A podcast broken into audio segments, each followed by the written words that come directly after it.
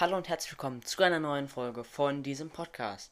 Wir waren ja jetzt einige Zeit inaktiv, was daran lag, da ich nichts hatte, was ich aufnehmen konnte und auch mit der Audioqualität sehr, sehr unzufrieden war. Das hat sich nun beides geändert, da ich jetzt etwas habe, was ich aufnehmen kann und weil ich mir, wie man hoffentlich auch schon hört, ein Mikrofon gekauft habe. Wie dem auch sei, wir werden heute Kapitel 1 des Buches Your Story von Trainer Hedge lesen. Wir haben selbstverständlich die Erlaubnis, dieses Buch vorzulesen, sonst würden wir es nicht machen. Dieses Buch wurde auf der Plattform Wattpad geschrieben. Das Buch und die Autorin sind natürlich verlinkt. Dann fangen wir mal an.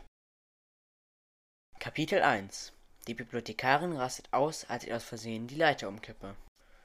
Der Geruch von alten Büchern stieg mir in die Nase, als ich nach einem interessanten Buch über Zeitreisen suchte.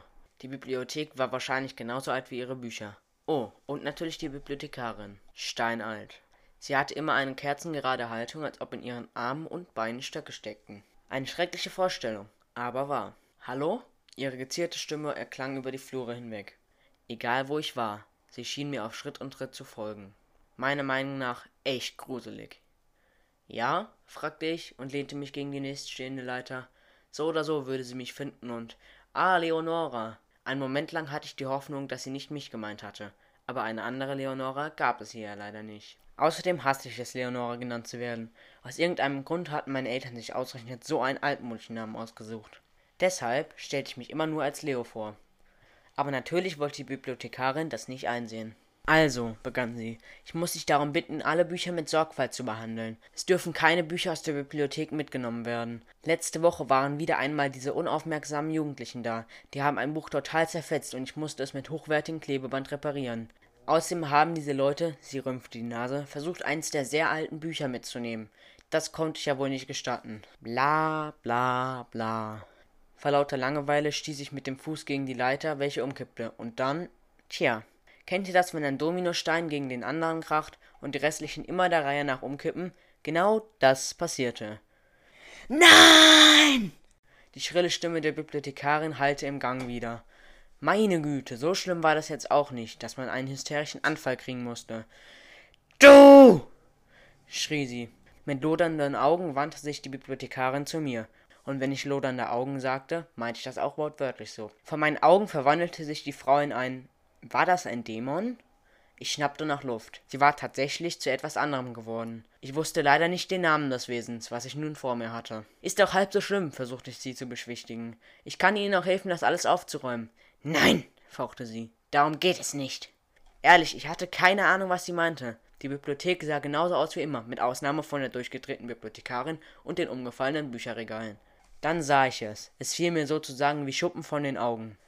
Hinter den Schränken, die an der Wand angelehnt waren, war keine Wand gewesen. Zahlreiche Flaschen mit blubbernden, unidentifizierbaren Inhalten waren an Bunsenbrennern und Gasherden angeschlossen. Und dahinter jede Menge Bücher. Diese sahen sogar noch älter aus als die ältesten Bücher in der Bibliothek. Raus! schrie die Bibliothekarin. Ich folgte ihrer Aufforderung, da ich noch nicht bereit war, in die Unterwelt einzugehen. Doch an dem Schreibtisch, wo die Bibliothekarin immer saß, blieb ich stehen. Auf dem Stuhl lag ein Buch eines der Bücher hinter den nicht vorhandenen Wänden.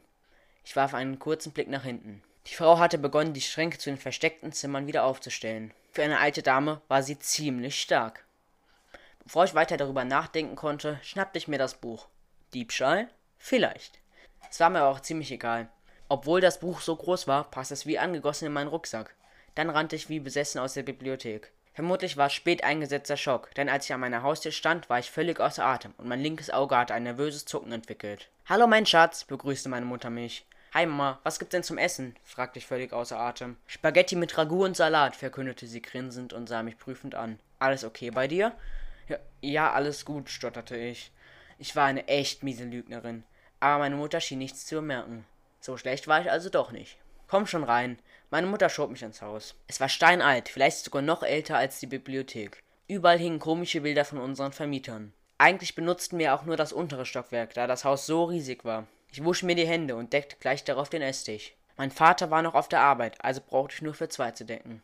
Während des Essens redeten wir nicht viel. Das taten wir nie. Zum einen, weil es sowieso nicht viel zum Reden gab, zum anderen, weil ich das Essen immer so schnell hinunterschlang, dass mir gar keine Zeit zum Reden blieb. Schließlich war meine Mutter die beste Köchin auf der ganzen weiten Welt. Kann ich nach oben? fragte ich. Ich muss noch lernen. Sie seufzte. Na gut, aber räum noch deinen Teller auf, okay? Klaro, erwiderte ich und wischte mir den Mund ab. Natürlich machte ich keine Hausaufgaben. Als ich das Buch aus dem Rucksack holte, klopfte mein Herz wie verrückt. Das Buch hatte einen schönen Ledereinband und auf der Vorderseite stand in goldener, geschwungener Schrift Griechenland. Hm, leise seufzte ich. Ich hatte gehofft, eine Geschichte mit Zeitreisen zu finden. Reinfall. Lustlos blätterte ich in dem großen Buch. Jede Menge Landkarten, darunter auch wirklich verrückte Bilder, aber eigentlich nichts Interessantes. Ich zog mich um und kroch ins Bett. Morgen würde ich das Buch in die Bibliothek zurückbringen, auch wenn die Bibliothekarin wahrscheinlich wieder ausrasten und ich einen riesigen Ärger bekommen würde. Das Buch lag immer noch offen auf dem Schreibtisch, und es strahlte silbern.